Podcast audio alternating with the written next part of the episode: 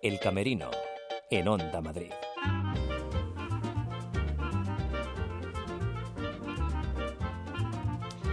Hola, ¿qué tal? Bienvenidos al Camerino, este programa de Onda Madrid ambulante y teatrero que les va a acompañar durante la próxima hora.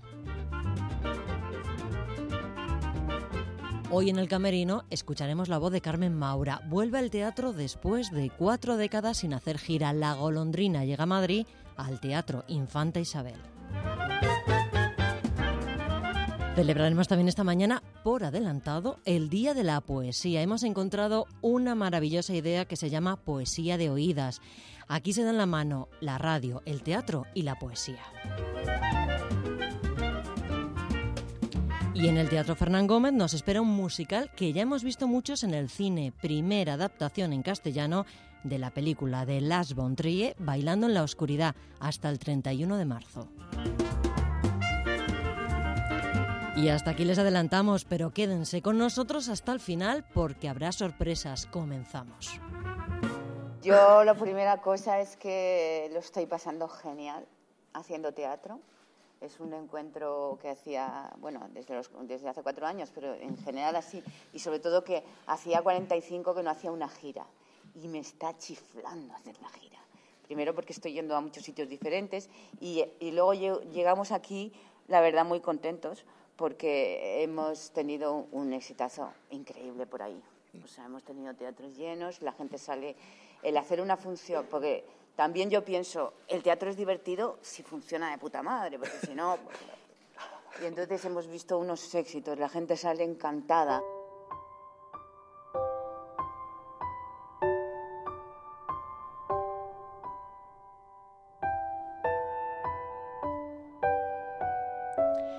Seguro que ya la han reconocido. La voz, la de Carmen Maura en su regreso al teatro. La golondrina llega en gira a Madrid al Teatro Infanta Isabel. Durante la presentación del montaje, dirigido por José María Méstrez, la actriz hacía balance de su larga carrera y hablaba también de su momento vital. Mi pensamiento está hacer lo que me dé la gana, sobre todo, es lo que más siento, ¿no? Que ya no Casi nunca yo, desde que empecé, nunca he sido la típica actriz que quería hacer un papel muy difícil o quería llegar a no sé dónde. Nunca he tenido eso. Yo empecé a ser actriz porque me gustaba hacer funciones desde pequeñita. No pensaba todo lo que lleva alrededor, ¿no? Entonces ahora estoy muy feliz haciendo teatro, pero también tengo proposiciones de cine que me pueden, me pueden dar ganas de hacerlo. Y sobre todo la sensación es hacer lo que me dé la gana. O sea, y sobre todo también trabajar menos. Retirarme del todo, es que siempre seguiré haciendo funciones o haciendo cosas parecidas. No sé si será en un sitio de aficionados o, o en el... Pero a mí, a mí lo, que sí es que esta función me ha dado una felicidad especial. El gusto que tiene por la palabra y yo es una cosa que, que me chifla, lo de los textos es lo que me encanta cada palabra y comprender cada cosa, aunque sea una preposición. Entonces me, está haciendo muy feliz en este momento.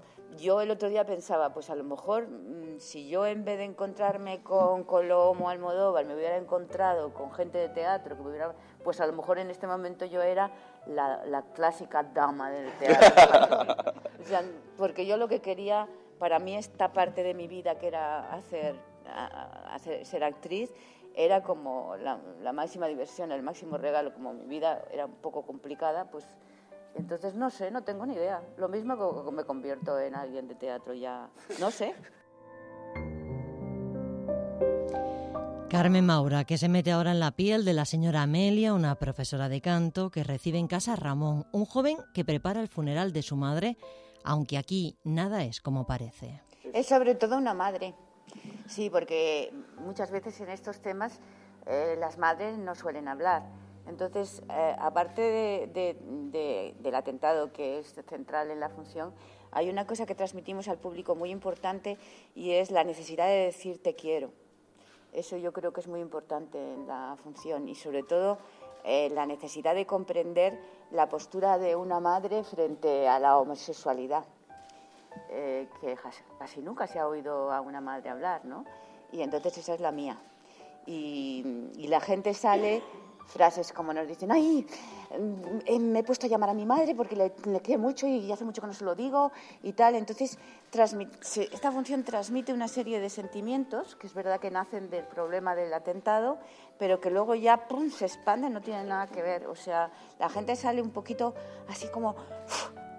da mucho gusto mm, transmitir cosas positivas, porque es que además, aparte de durar hora y media, que, está muy bien, y, la gente sale, eh, eh, lo bueno que tiene es que acaban muy bien.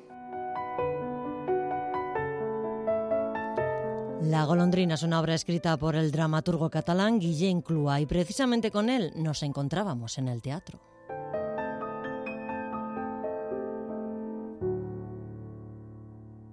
Teatro Infanta Isabel vamos a hablar unos minutos con Guillem Clua. Eh, bienvenido al Camerino, ¿cómo estás, Guillem? Muy bien, encantado de estar aquí. Vamos a hablar de La golondrina, un texto, permíteme que te lo diga así de forma coloquial, que solo te ha dado alegrías. Pues sí, curiosamente creo que es el texto más dramático que he escrito, pero es el que más alegrías me está dando. No podemos desvelar mucho, pero sí que me gustaría hacer una pequeña sinopsis, eh, lanzar el anzuelo em, al espectador que venga a ver eh, la golondrina. ¿De qué va esta obra? Es difícil contestar. Te voy a contar cómo empieza. Es el encuentro entre dos personajes, una profesora de canto interpretada por Carmen Maura y un alumno interpretado por Félix Gómez, que van a practicar una canción que es la que da título a la obra. La golondrina es una canción que tiene un significado especial para ellos dos. Al principio no ves muy bien por dónde va a ir la cosa, pero de repente sale en la conversación un atentado islamista mm, acaecido recientemente en la ciudad que tiene un significado especial para los dos y a partir de ahí mm, todo se, se desboca, por decirlo así.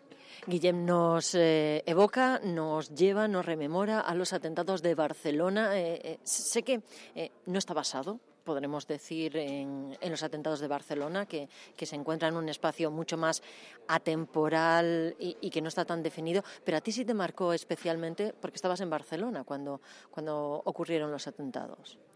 El atentado de Barcelona me tocó muy de cerca, yo soy de ahí, vivo en Madrid, pero soy de Barcelona, pero la obra no solo habla de un atentado en concreto, sí que me inspiró, de hecho, el atentado islamista en el Bar Pulse de Orlando de 2016, de hecho ese fue el, eh, la chispa que encendió el texto y la obra eh, toma hechos reales tanto de aquel atentado como el de Barcelona como el de París se mencionan algunos de esos atentados en la obra, pero la acción no, ocurre en Madrid o no ocurre en ninguna ciudad en concreto. Es una, es una localización, expresamente vaga para subrayar el hecho de que un atentado así puede ocurrir en cualquier ciudad occidental. ¿Y cómo nos enfrenta bueno, el miedo y, el odio? Porque son eh, dos puntos diferentes, dos puntos de vista diferentes, dos personas diferentes que tienen que encontrarse al final. Sí, porque los dos personajes de la obra son dos seres, dos animales heridos por ese atentado. Y es muy difícil reconducir tu vida, tu relación con los demás y sobre todo entenderte con otra víctima de ese atentado si tú estás en, en una situación opuesta totalmente. El camino que recorren Amelia y Ramón, los personajes que interpretan Carmen y Félix, ah, es el difícil camino del entendimiento, de la empatía, de reconocer como propio el dolor del otro y conseguir caminar juntos. Si lo consiguen o no, pues eso ya lo veréis si venís a ver la función. Si ponemos a Carmen Maura sobre el escenario y interpreta esta profesora, eh, eh, esta madre, verla convertida, eh, el personaje en carne, en carne de Carmen Maura, tiene que ser un placer. Yo no sé si tú como desde, desde esa postura de dramaturgo, cuando la ves cobrar vida, si tiene que ser como una satisfacción, si, si llena todo lo que esperabas. Sí, totalmente. Tener a Carmen haciendo la función es un sueño, no, no solo para mí, para cualquier dramaturgo creo que lo es, sino por el personaje que interpreta. Creo que nadie podría hacerlo tan bien como ella, no solo por la grandiosa actriz que es, sino por lo que significa Carmen Maura en nuestra cultura popular, por, la conexión que tiene con el público gay, que en la función también tiene una relevancia especial, y también porque es una actriz muy querida y es un personaje muy difícil que si no fuera interpretado a lo mejor por alguien tan querido sería muy complicado empatizar con ella.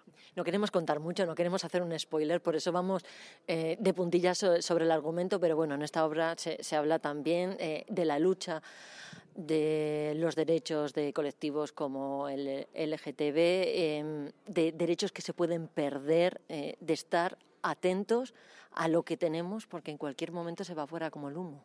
Sí, yo siempre digo que nunca me habría pensado a escribir una obra como La golondrina hace tres años o cuatro años y que recientemente tiene más relevancia hablar de estos temas en el escenario, en las historias que contemos, en el cine, en la literatura, porque las artes mm, son también un arma para luchar contra ese movimiento reaccionario que está intentando quitarnos derechos a la población LGTB. Y no solo con eso, sino con el machismo, con el cambio climático, con tantos otros temas que ahora casi que estamos yendo hacia atrás una obra en la que se tocan todos los temas eh, importantes eh, de, de, una forma, mm, bueno, eh, de una forma importante y, y también como la vida misma, con, con, una lágrima, con una risa, con el, con el humor, ¿no? Eh, eh, en ese sentido es una obra muy cercana a la realidad, a la cotidianidad. Sí, el director siempre la define como una tragedia sanadora o una tragedia luminosa y creo que es una gran definición porque la obra es dramática, lógicamente la gente, lo dice Carmen, sale la mitad de la platea nos llora y eso es así, pero es un, es, es un lloro, es, un, es, es una emoción con una sonrisa. El, texto está repleto de humor, creo que no hay luz sin oscuridad, y un drama sin humor es insoportable, y más este drama que estamos contando. Pero la gente llora la vida y cuando sale, sale como renacida, como, como renovada. Eso nos lo dicen mucho, nos espera mucha gente, sobre todo a ellos, a los actores, para contarles sus historias y para, para valorar el mensaje de la obra, que al fin y al cabo es, oye, mm, llama a tu madre y dile que la quieres, ¿sabes? Al final no, no es más que eso. Mm llega a Madrid, que es una plaza importante, bueno, después de una, de una gira larga, eh, a Madrid ya llega como, como muy engrasada, ¿no? Sí, porque empezamos la gira en septiembre, imagínate, y hemos estado de bolos desde entonces ininterrumpidamente y llega ya rodadísima, pero bueno, no venimos relajados, que Madrid es la, la plaza más importante y Carmen y Félix afrontan este estreno con muchísima ilusión, nosotros también, y esperamos que, que vaya muy bien estreno internacional también en Madrid, porque bueno, este, esta obra tiene vida en otros escenarios, escenarios internacionales, que no siempre pasa. Y, por eso vamos a dar la, enhorabuena, ¿no? porque no es fácil que, un texto de un, de un, dramaturgo español y contemporáneo, bueno, pues al final cruce las fronteras como ha hecho este texto de La golondrina. Sí, de hecho, la obra se estrenó en Londres, se estrenó en Londres en 2017 antes que aquí, se estrenó en Atenas antes que aquí y tuvo una en Roma también, es decir, en Uruguay, en, Sudamérica ha habido varias producciones antes de llegar a esta, es, ha sido como el mundo al revés, ¿no? En lugar de estrenar primero aquí y luego fuera, es algo que a veces que me pasa a menudo, que me ha pasado en alguna ocasión, curiosamente pero creo que es fantástico que no solo yo, sino tantos dramaturgos de mi generación estamos abriéndonos al mundo, se está teniendo en consideración lo que se está escribiendo en España como uno de los grandes mm, pilares de la dramaturgia internacional. Guillem, mira, mira el patio de butacas, ¿cómo está ahora? Pues ahora está preparado para llenarse en las funciones que tienen que venir. La verdad es que cuando veo la platea desde el escenario no soy actor, pero me, me, emociono muchísimo y esperar que toda esa gente que venga se emocione solo un poquito o que se haga un par de preguntas sobre nuestra realidad hoy en día mm, me emociona aún más. El teatro que está ahí para ayudarnos, ¿eh? Es muy necesario el teatro, creo que es una de las cosas que no van a morir nunca, ¿no? La gente se pregunta qué va a pasar con el cine, qué va a pasar con la televisión, uh, van a modificarse, van a cambiar muchísimo, pero el teatro es y ha sido siempre durante milenios lo mismo, es ver a alguien en un escenario contando una historia y haciéndonos reflexionar sobre lo que vemos. Eso tan básico no creo que cambie nunca. Y es emoción también, Guillén. En un ratito este escenario estará lleno de, de emoción y de vida. Gracias por atender al camerino esta mañana. Gracias. Gracias a vosotros.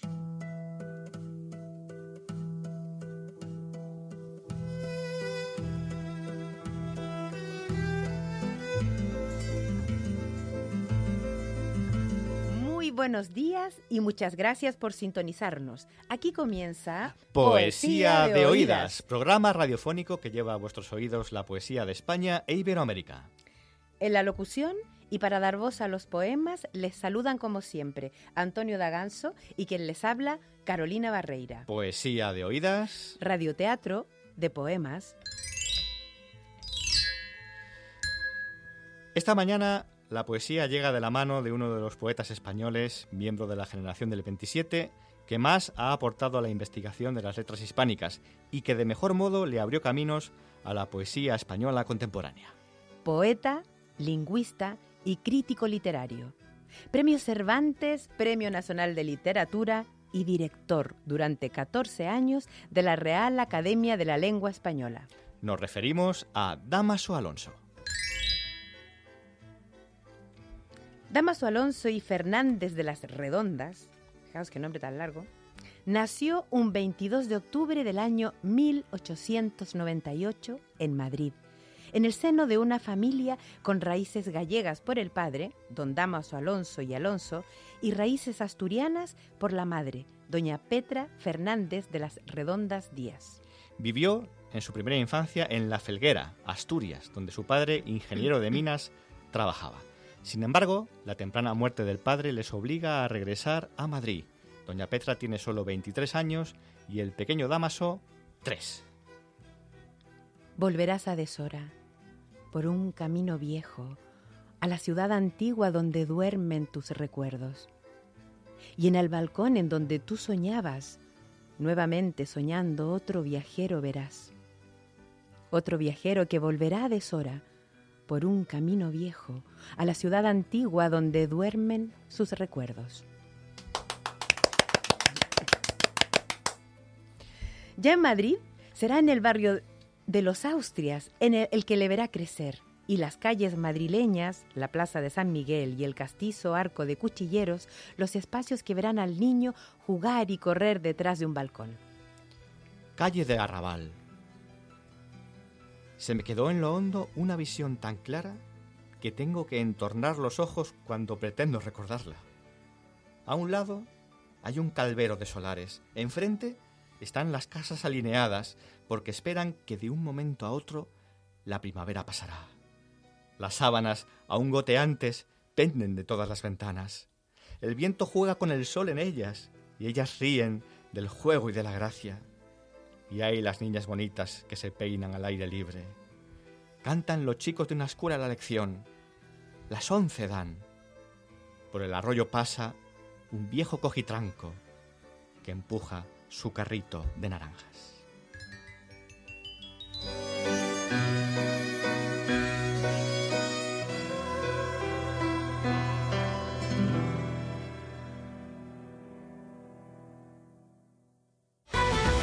El planeta está cubierto en un 70% de agua, un recurso básico para la vida. Nuestros ríos, mares y océanos necesitan protección. 22 de marzo, Día Mundial del Agua. Únete a Greenpeace. www.greenpeace.es. Madrid sin fronteras. Escuchamos a quienes trabajan día a día por hacer de nuestro mundo globalizado un lugar más justo y habitable. Con Clara Esteban. Nuestro programa es diverso, inclusivo y sostenible. Acompáñanos. La noche del domingo al lunes, de 1 a 2, Madrid sin fronteras.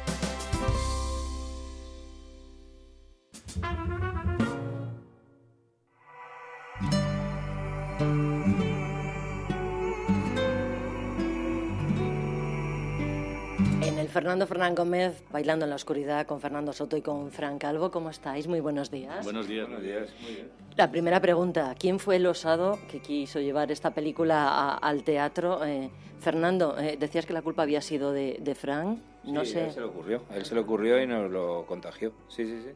Oye, Fran, porque en principio nos parece una locura eh, adaptar eh, esta película de Las Montry al teatro. ¿Por qué? Sí, la verdad es que, eh, fíjate, todos teníamos, eh, habíamos visto la película y la hemos comentado hace mucho tiempo, nunca se había planteado hacerla en teatro y de hecho han pasado 18 años hasta que se ha hecho en teatro por primera vez. Entonces ni el propio Von Trier tenía pensado que se hiciera en teatro. Él no había tenido una buena relación con, con Björk, que era la que había escrito las canciones y, y compuesto los temas y, y eso se había quedado ahí.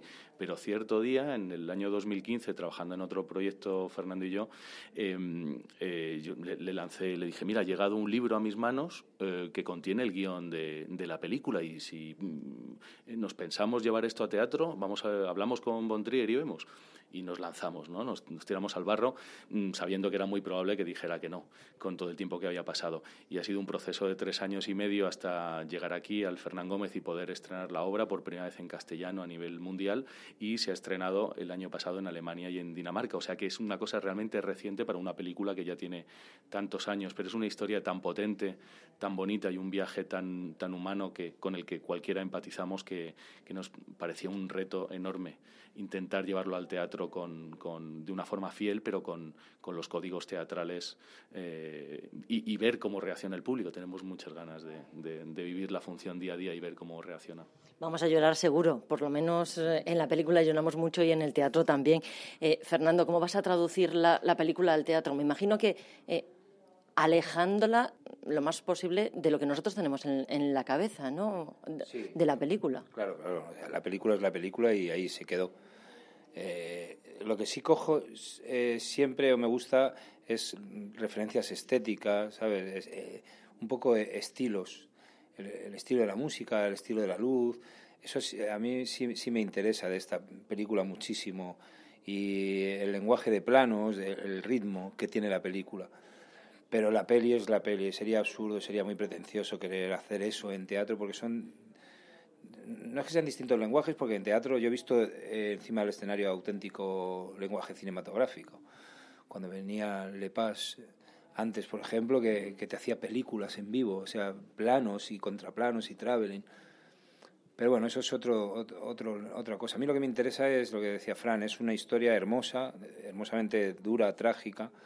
Eh, no, no, ya no emocional, sino es, es, es una historia que raja y que golpea, es humana, es una tragedia humana que ocurre cada día que está ocurriendo. Entonces eso es lo que me interesa, contado a través de un personaje que lo único que quiere es sacrificarse por su hijo y, y compartir su amor con los demás y, y intentar, intentar vivir y, y sobrevivir y no se lo ponen fácil porque es un personaje que no queremos desvelar mucho, pero bueno, eh, al final eh, la traicionan, tiene un, final complicado por no hacer un gran spoiler. Eh, en la obra, en el texto, se habla de, temas importantes y, y, universales, Frank, como es el capitalismo, la inmigración, temas bueno, de vigente actualidad. Sí, totalmente. Cuando se hizo la película, eh, bueno, pues Bontrier imagino que la situó en una época determinada. Fernando ha optado por, por contar estos temas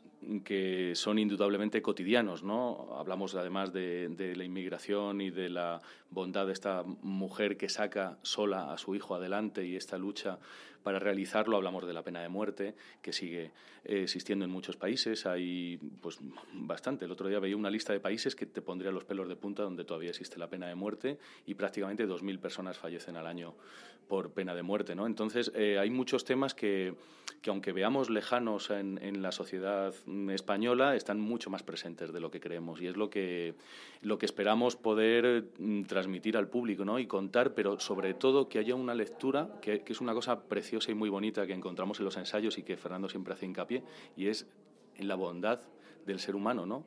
Eh, cómo, le, hemos ido perdiendo esa bondad y esa inocencia que tiene Selma, el, personaje protagonista que hace Marta Ledo, y, y, cómo esa bondad debería impregnarnos a todos para hacer eh, de, nuestro entorno una sociedad mejor y, cuánta carencia hay de esto, ¿no?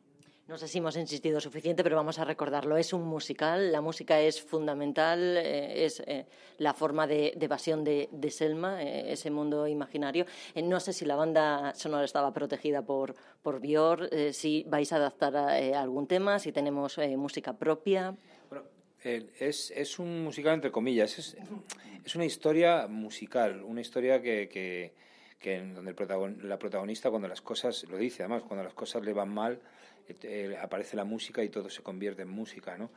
Eh, no, la música la hemos tenido que componer de cero. Esta muchacha, Bior, retiró los derechos, eh, los derechos los retiró y entonces, bueno, es una, eh, hemos trabajado con Tomás Virgos, yo ya trabajé en otra cosa, en Drag Pack, otra cosa que hice con él, y con Nayo Ninri me lo, me lo, lo recomendó Nayo, Nayo lo puso encima de la mesa y Tomás es un músico eh, espectacular.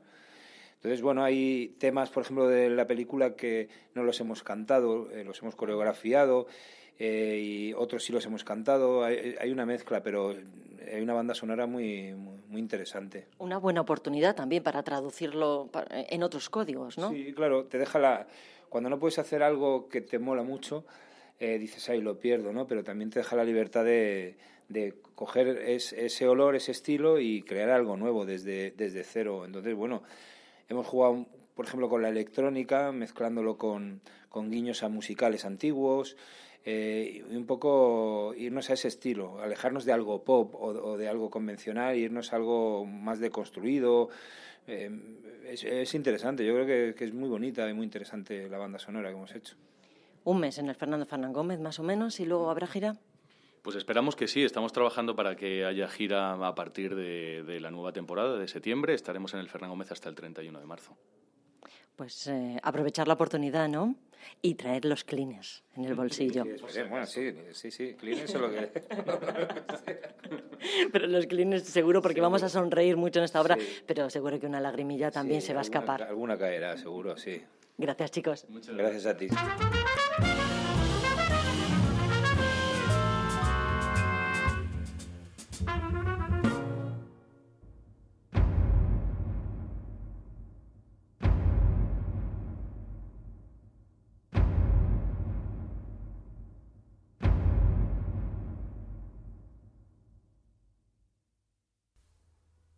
Piano me ha salvado y me ha condenado toda mi vida.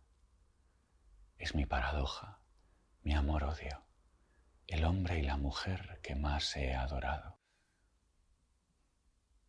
Yo soy León de Vega, pianista español de fama internacional, caballero de la Legión de Honor, Premio Nacional de Música, 43 años, soltero todavía joven y ya triunfante, pero incapaz de asimilar un preludio porque tengo las manos en coma.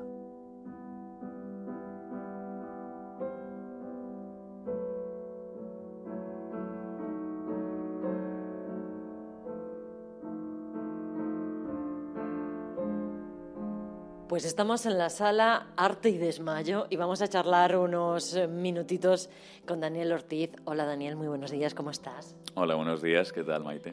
Lo primero que te voy a preguntar, no te asustes, es por los camerinos. Nosotros aquí estamos en el camerino, somos un programa casi ambulante que vamos recorriendo los camerinos de la Comunidad de Madrid y ya que estamos en esta sala Arte y Desmayo, yo tenía un poco de curiosidad.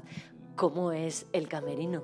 Pues es un camerino para ser una sala alternativa, para ser un teatro de, mediano y pequeño formato. Es un camerino muy, muy grande. Sí, aquí de hecho eh, se guardan a veces hasta escenografías, parte de escenografías este, enteras. Es un teatro de tres pisos, y el almacén está abajo, pero muchas cosas caben en el camerino, así que con eso te, doy una idea de lo que puede ser. Estoy pensando que un camerino desaprovechado, porque Preludio mm. es, es un monólogo. No sé yo si con un monólogo te sientes un poco solo en el camerino antes de arrancar, o esos momentos previos en los que de la función en los que nadie te molesta, a lo mejor lo agradeces. Sí, es una, es una, son sensaciones encontradas, ¿no? También me ayuda mucho a conectar con la soledad del pianista, de la que se habla en Preludio, la, historia de un pianista obsesionado con, Chopin y sus 24 preludios, y de alguna manera, de alguna manera hay como una relación indirecta con, eso, ¿no? Pero la soledad del artista que en general le pasa al actor, al pianista, al músico,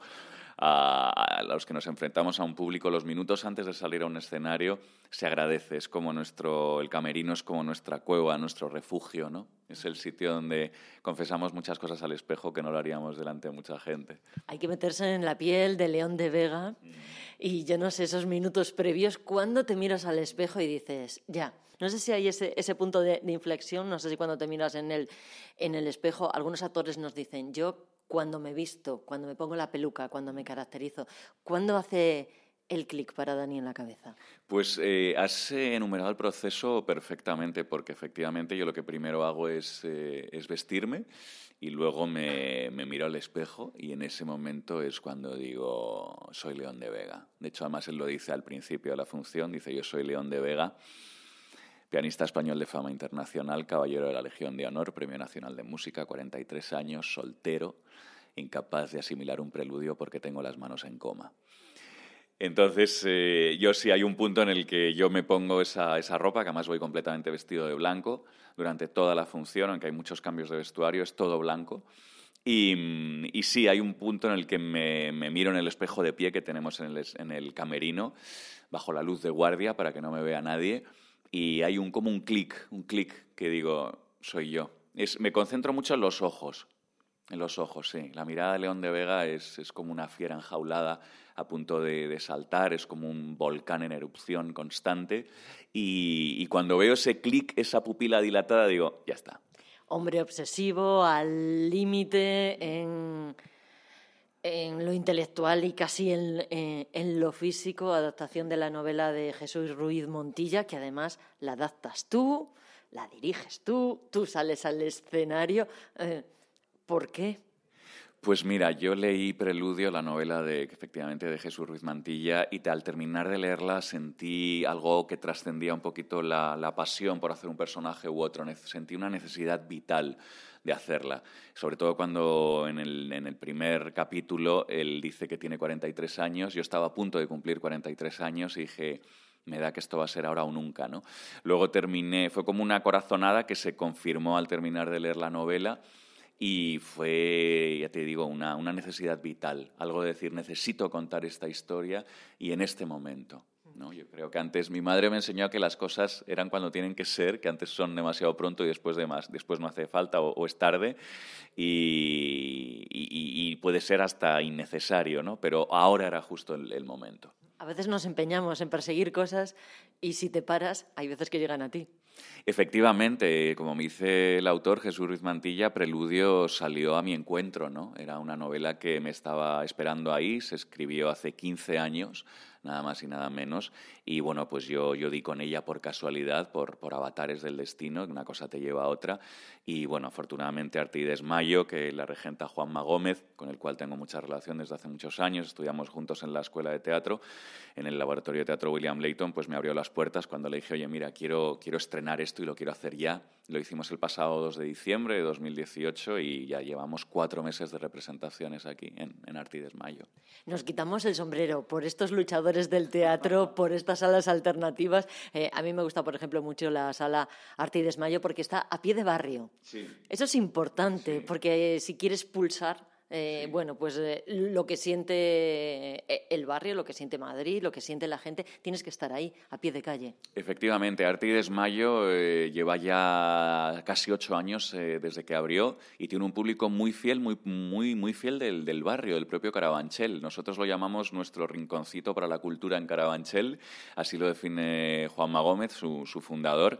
Y bueno, estamos en Marqués de Vadillo y es que viene mucha gente de, de, de, todas las calles, de, Antonio López, de Antonio Leiva, de General Ricardos, del Tercio del Terol, del Carabanchel Alto, del Bajo. Es un público muy fiel, ¿no? Que ha ido respaldando, respaldando una, una programación de repertorio, de texto universal y que, bueno, pues acepta las, las nuevas creaciones, como en este caso Preludio, que es la adaptación de una novela.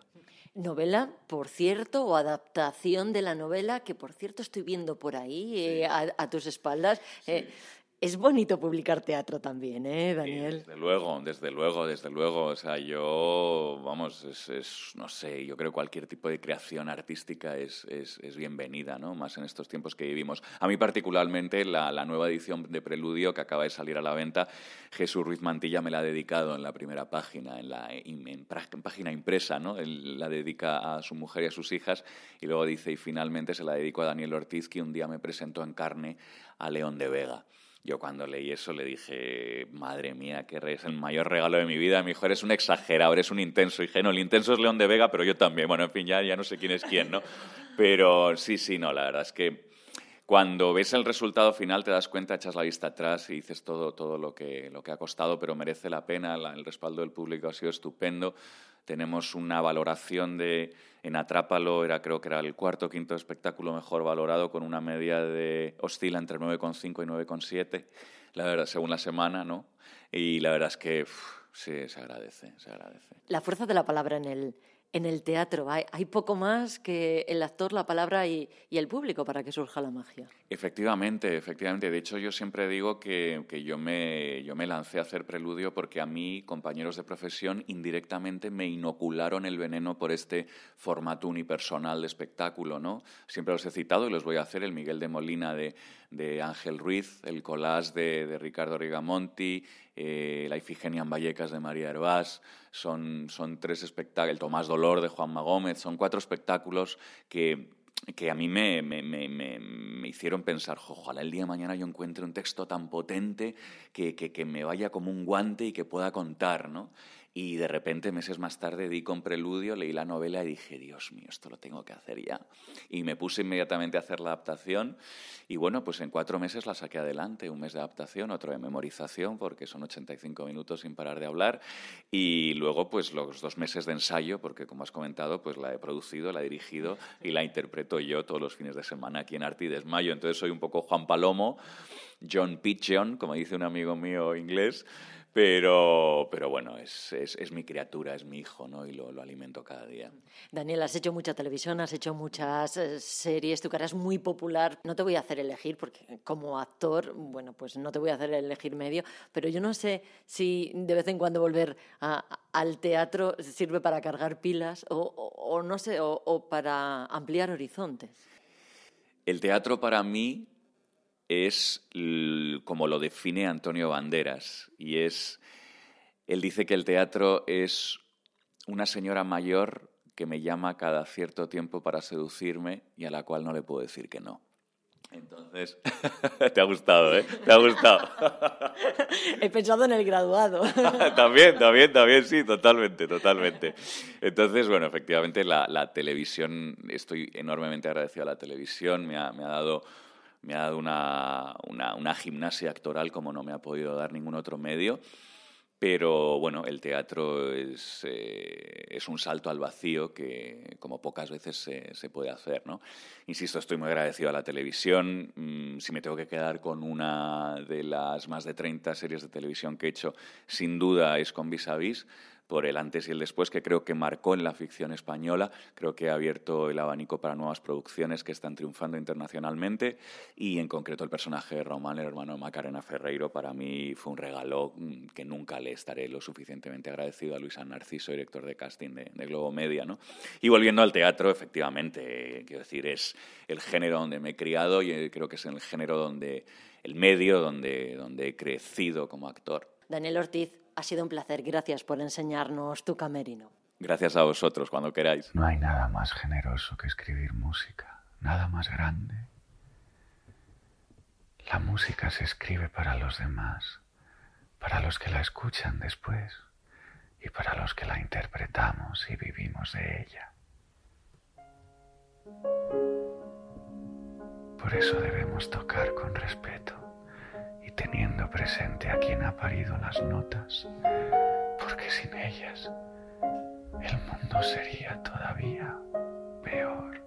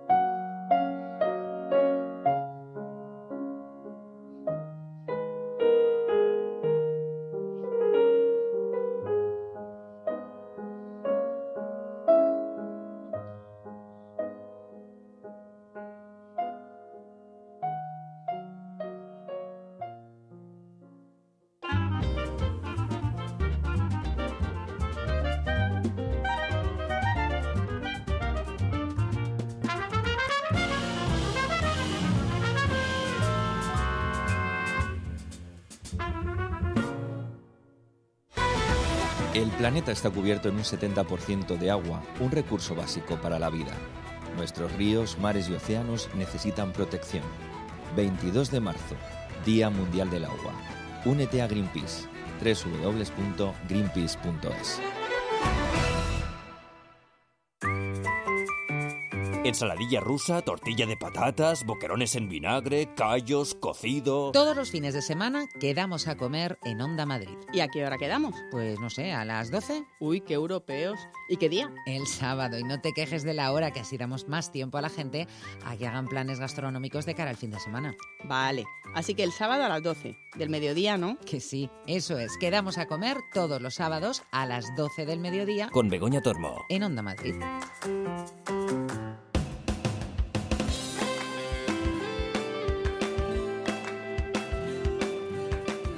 ¿Quién no recordará nada? Que no, Berta, nada. Es la gracia de esta droga que tiene efectos pues como amnésicos. Cuando se despiertan no se acuerdan de nada de lo que ha pasado.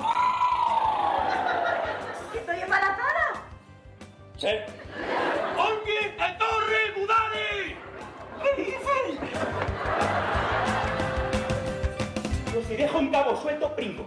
Me paso el resto de mi vida en la cárcel. Perdonad que os interrumpa, pero es que me vais a todo fatal.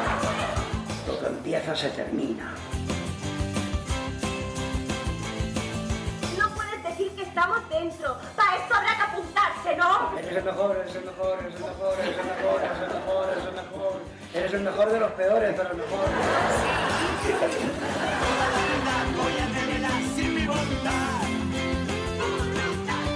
Hola Gabriel, ¿cómo estás? Hola, buenos días. Mira cómo estamos aquí sentados en el Teatro Maravillas. Pues sí, sobre todo casi ocho años después de que estrenáramos Burundanga aquí mismo en el Teatro Maravillas. Estuvimos casi dos años, luego nos hemos ido casi seis al Lara y volvemos a nuestra casa con esta función que yo creo que ya es un clásico de, la comedia y del teatro español.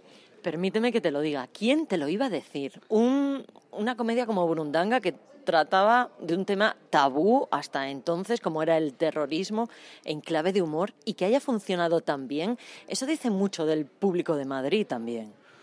Mm, Bueno, esto no sé quién lo iba a decir porque nos decían lo contrario, que estábamos locos. De hecho, la función se estrenó de tapadillo para hacer siete semanas en, en verano y fíjate a dónde hemos llegado. 12 meses ininterrumpidos en cartel. Y bueno, no solamente me dices Madrid, no solamente Madrid. Yo creo que es la primera vez que una compañía tiene espectáculo en Madrid y, y compañía de gira con la misma producción, con mi misma dirección, girando por toda España. Y yo no recuerdo una gira como la que está teniendo Burundanga. O sea, que, que ya no solamente es el público de Madrid, creo que es el público de, de toda España, que yo que le pasa lo que me pasó a mí cuando hace ocho años leí este texto, me lo dio Pedro Larrañaga, el productor, un texto de Jordi Galcerán, que por aquel entonces era archiconocido porque acababa de, de tener el éxito del método Gronholm. Entonces era un, un- un dramaturgo muy, muy de moda. Y yo nunca me he reído como me he reído leyendo este, este texto. Y me parecía que la risa que, que, me surgía una, una risa súper higiénica, que me limpiaba algo. Y bueno, creo que, que eso le ha pasado a más gente. Ya te digo yo, la primera temporada siempre es especial. Y en este caso, la última y la novena también tiene que ser muy especial. Yo no sé si vas a mm, modificar algo, si, si te has planteado, eh, no, eh, el mejor homenaje es dejarla como está. Bueno, la función en estos ocho años, digamos que ha surgido pequeñas transformaciones, se ha ido adecuando un poco a, pues al paso del tiempo. Yo no diría tanto que se ha modernizado, sino que se ha ido ajustando a lo, a lo que ha ido pasando. Y luego, ten en cuenta que han pasado más de 30 actores por esta función. Inevitablemente cada actor aporta algo propio a, a- los espectáculos. Y aunque la función es la que es, la dirección es la que es, pues es una función que está, yo creo que muy, muy, muy, muy, muy viva. De todas maneras, ahora en, en este, en el inicio de esta octava temporada en el Maravillas, vuelve casi el reparto original, que nos ha costado mucho mm, volver a juntarlo. Está Eloy Arenas, Marabascal, César Camino y luego se han sumado Raúl Peña, que lleva haciendo la función casi cuatro años, y Rebeca Brick, que también lleva casi tres años haciéndola. O sea que creo que, que el producto está muy, muy cerca de lo que se estrenó hace ocho años y yo estoy contento con eso. Cuando te has juntado con todo el reparto, con el reparto original, como nos contabas eh, ahora, mm, ¿te han dejado dar alguna indicación? ¿O, o ya es- os conocéis tanto, Gabriel? Me imagino que, que no hace falta ya ni decir nada, con mirarles a los ojos ya saben qué quieres. Bueno, es que esta, esta función ya no es mía. Primero creo que es, del público, del público y de los actores. O sea, yo ya no, no es una función en la que de, en la que de notas, me las tienen que dar casi ellos a, a mí. De todas maneras, por ejemplo, para, para este estreno en el Maravillas, sí que hemos tenido esta semana una reunión hablando si había alguna parte de la función que se había desajustado, sobre todo porque es una función que tiene un ritmo, yo creo que prodigioso, que viene ya de la escritura de Galcerán. Y bueno, esas son las cosas que a veces se pueden desajustar un poco y hemos intentado volver a ajustar todos los tornillos para que el ritmo y el tempo de la función sea impecable. Pero ya que tenemos la ocasión de hacer una comedia que es perfecta en su dramaturgia, hay que, hay que intentar sacar matrícula de honor. Reconóceme que te tiene que dar un poquito de pena despedirte de ella. Bueno, yo digo que nunca me despido de Burundanga. Es verdad que se anuncia como la última temporada, porque es lo que hay que hacer, pero a lo mejor no es la última. Vete a, vete a saber. Un hasta luego, ¿no? Nunca hay que decir adiós. Como, como Burundanga no puedes hacer previsiones.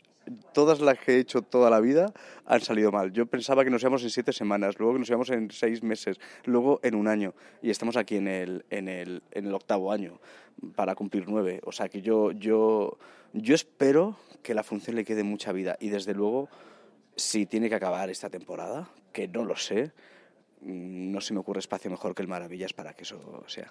Desde luego, punto seguido a Burundanga. Cuéntame, nuevos proyectos, en qué andas metido, porque me imagino que solo a esto no te vas a dedicar. No, pues mira, ahora tengo un, un proyecto y yo que soy, estoy acostumbrado a hacer proyectos, bueno, Burundanga dura ya ocho años, pero suelo hacer proyectos pues, que duran un, un, año, dos años, unos meses, que son producciones de teatro, pues estoy metido de lleno en la creación de un espacio que se va a llamar Espacio el Gallinero, que va a ser la sede de, de mi compañía Teatro La Madrid, con la que monto habitualmente uno o dos espectáculos al año, y un espacio que único en, en Madrid, donde todo el proceso de, de creación, desde el entrenamiento actoral, la formación, el ensayo y las primeras oportunidades laborales para actores, se van a dar lugar. Es un proyecto único, yo creo que en el, en el mundo, y estoy en pleno proceso.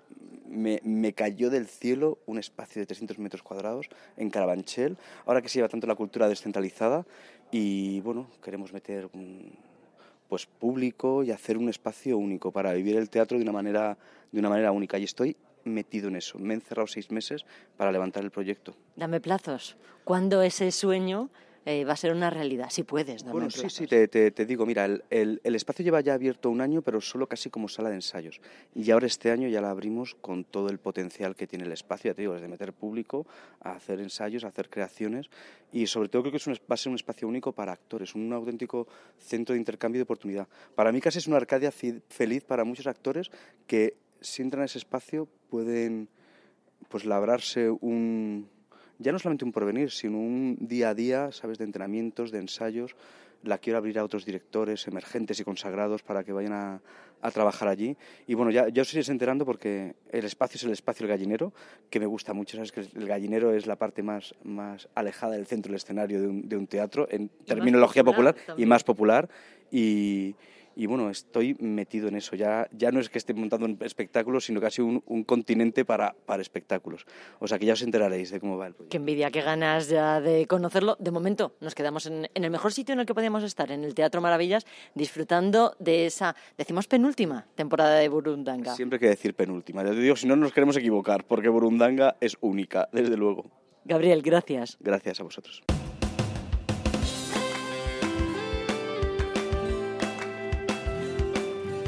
¿Y él no recordará nada? ¡Nada! Aquí está la gracia de esta droga. Te la echan en la bebida y no recuerdas nada. Vale, yo para ti, ¿qué soy? Hoy, una desequilibrada. ¡Objeto regulares! ¿Lo que dices? Siéntate. Sí, sí. Arriba. Toda la vida voy a sin mi voluntad.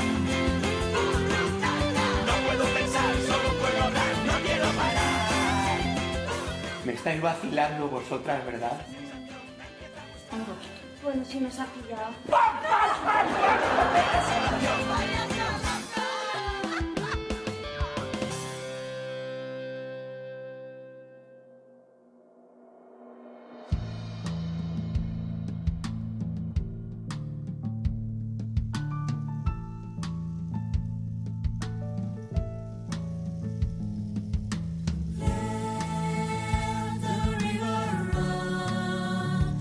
esta mañana recibimos en el camerino a Pablo de Torres. ¿Cómo estás, Pablo? Buenos días, muy bien.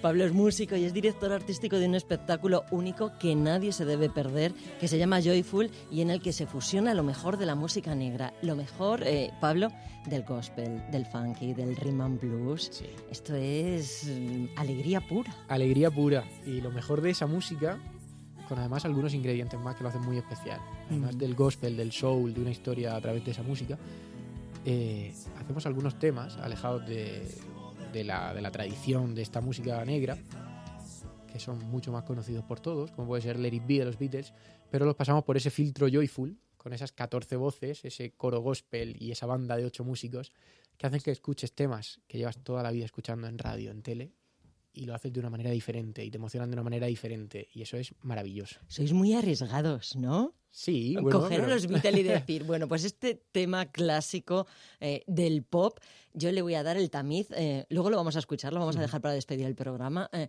el tamiz del gospel, Sí. que, que ya tiene mm, la raíz, el corazón, ¿no? Sí, para nosotros era, era fundamental hacer algo diferente, experimentar, fusionar tam- también esa música negra con un poco con la cultura occidental. Al final somos europeos, no podemos hacer gospel puro porque llevamos en nuestro ADN, en nuestra genética, esa, esa raza europea y esa occidentalidad.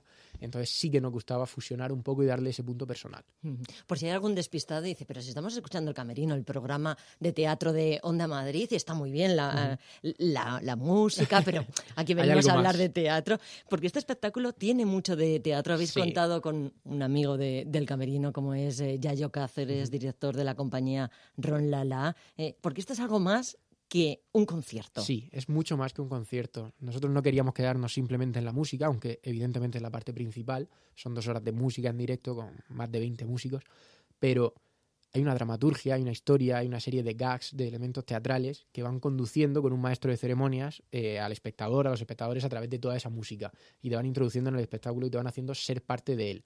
Y además hay una escenografía y una dirección escénica por parte de Yayo Cáceres, por supuesto, que es uno de los más grandes en esto, que, que han, han convertido el espectáculo en, en algo único, en algo muy especial. Pablo, como si estuviéramos en Broadway, pero estamos en la Gran Vía. Exacto, que no es mucho menos que Broadway, ¿eh? Bueno, vamos a decir que vamos a la par, porque tampoco queremos crecernos mucho, ¿no? Sí, Este- para, para empezar la gira era el mejor sitio donde, Ujú. donde podía ser. Arranca en Madrid, no lo hemos dicho todavía. El lunes es en el Teatro Rialto y habéis elegido Madrid, la Gran Vía, una plaza importante para arrancar con toda la energía del mundo, me imagino. Sí, es, es el sitio icónico de, de las grandes producciones musicales, de los, de los musicales y, y de espectáculos, y no veíamos un sitio mejor. A mí me han dicho mm, que si hay alguien que quiere ver el espectáculo sentado, calladito y tranquilo en las dos horas, que hombre, que se coja la entrada, porque no vas Sí. a decir, Pablo, que no se coja la entrada, pero que a lo mejor no es lo que deberían, ¿no? Que, que me garantizas que vamos a salir cambiados del espectáculo. Sí, para nosotros hay una, una parte de nuestra filosofía esencial y es romper la pared que hay entre el escenario y el patio de butacas y la platea.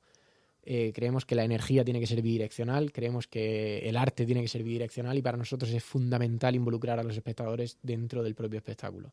Y lo conseguimos con Luis. Y además que nos gusta mucho que los teatros sirvan para todo, para el teatro, para la música. Y por cierto, ya que estamos en el camerino, eh, Pablo es además de director artístico, es el pianista. Sí. ¿Has echado ya un vistazo a cómo son los camerinos del Teatro Rialto? Pues todavía no he estado.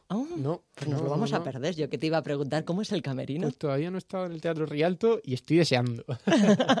Misterios. Y tenemos otra oportunidad de volver a invitar a Pablo para que nos descubra cómo es Fenomenal. el camerino del Teatro Ri- Rialto de Madrid. Recordamos, el próximo lunes a las ocho y media el espectáculo se llama Joyful y que nadie se lo pierda. Pablo de Torres, ha sido un placer. Muchas gracias, ha sido mío el placer.